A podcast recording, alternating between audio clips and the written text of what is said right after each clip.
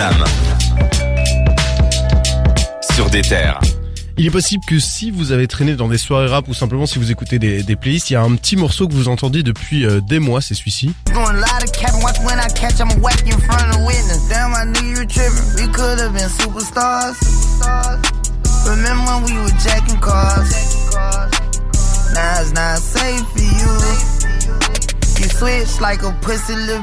Euh, Super Gremlin de Kodak Black.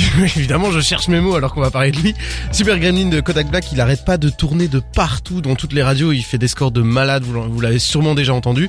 L'album est sorti la semaine passée. Il s'appelle Back for Everything et euh, on l'a écouté pendant une semaine et on voulait vous nous donner notre avis.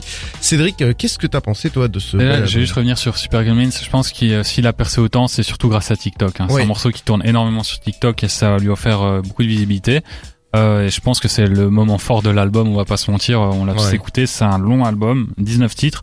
Euh, alors, faut savoir que Kodak, il est sorti, il est sorti, enfin, il a été en prison en 2018 jusqu'en 2020. Il est sorti en 2020. Il a sorti Bill Israel. Non, il est encore en prison à ce moment-là. Puis il a sorti euh, Haitian Boy Kodak, qui Ouais. est un, un projet complètement raté. Et euh, voilà, les gens attendaient le retour de Kodak avec un nouveau projet. Lui, il est revenu avec un projet dans lequel il revient à son ancien style musical. Enfin, il revient à ses, ses classiques, à ses valeurs, on va dire.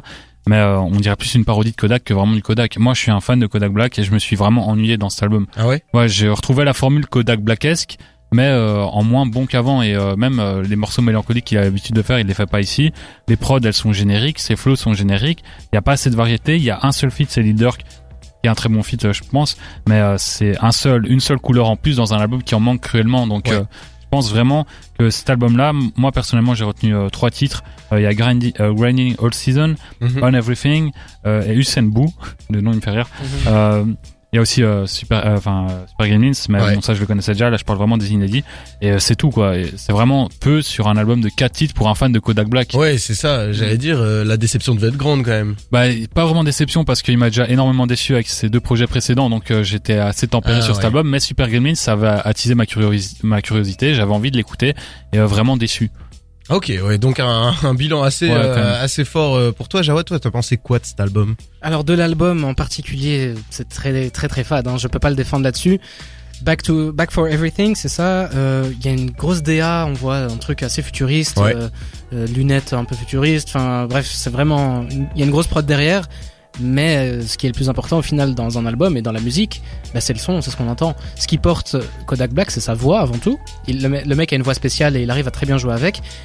Ça fait des années qu'on l'entend et au bout d'un moment, peut-être qu'on on commence à comprendre quoi. Donc Ouais. euh, il doit peut-être faire l'effort de se varier et il le fait pas vraiment. C'est un mec qui, qui est monté très haut très vite et euh, j'ai l'impression qu'il a du mal à, à, à gérer tout ça quoi. Rien que dans sa vie personnelle, on va pas rentrer dans tous les dramas qui se passent euh, avec lui. Oui, mais- c'est assez insupportable. Il fait les- la, la une des tabloïds Ouais. toutes les Voilà. semaines avec des le- conneries. euh. Moi en fait là il a le syndrome shift kiff, c'est-à-dire un rappeur qui perce très vite, qui est très influent et Ouais. puis qui au final arrive pas à se à rester au top Ouais. et à, au- à devenir original quoi. Toujours la même recette et ça saoule vraiment les gens. à, à l'instar de Chief Keef, c'est que il arrive, enfin il arrivait en tout cas à avoir au moins dans chaque album qui sortait un titre qui, qui vraiment qui explose, qui, qui va être retenu.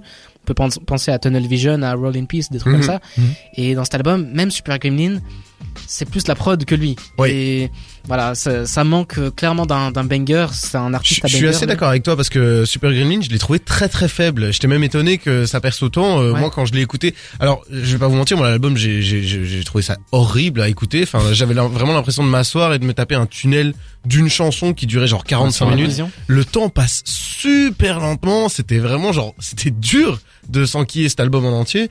Euh, franchement, pour moi, ça a été vraiment une plaie quoi en termes de. surtout le concept euh, retour vers le futur qu'il a essayé d'instaurer avec cet album-là. Moi, j'ai compris le côté retour parce qu'il revient à ses bases, Ouais. mais le futur, je le trouve pas. En fait, il y a aucun à aucun moment je me suis dit ah ouais c'est ça le futur. Il y a Il y a aucune sonorité, ouais, il y a rien, il y a euh. pas d'expérimentation, il y a rien quoi. Et c'est vraiment triste euh, pour un artiste comme ça qui avait énormément de potentiel de tourner en rond et de régresser de la sorte.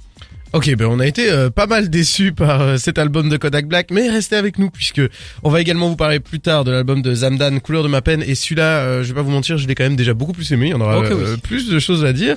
Ici, jusque juste là, on va s'écouter euh, 44 de Niska, un, un bon gros banger issu de son dernier album euh, Le Monde est méchant. Euh, je me trompe pas. J'ai eu, ça, ouais. j'ai- j'ai eu un petit stress. euh, j'ai C'est même un. EP si on veut commencer à. Mais je sais Ah qu'on. Ouais, ouais. Ah c'est ouais c'est considéré comme un EP. ouais. alors, Ok, que, ok. alors que c'est son meilleur album. Mais bon, ça- Euh, on va revenir dans deux secondes sur la euh, l'annonce de la semaine, la fausse annonce de la semaine, c'est Kendrick Lamar qui est peut-être de retour selon le Rolling Loud, un, un tweet supprimé. On vous explique tout, mais euh, on est peut-être là face à un gros coup de com', hein, donc euh, restez bien calme et on est ensemble jusque 22h sur Déter.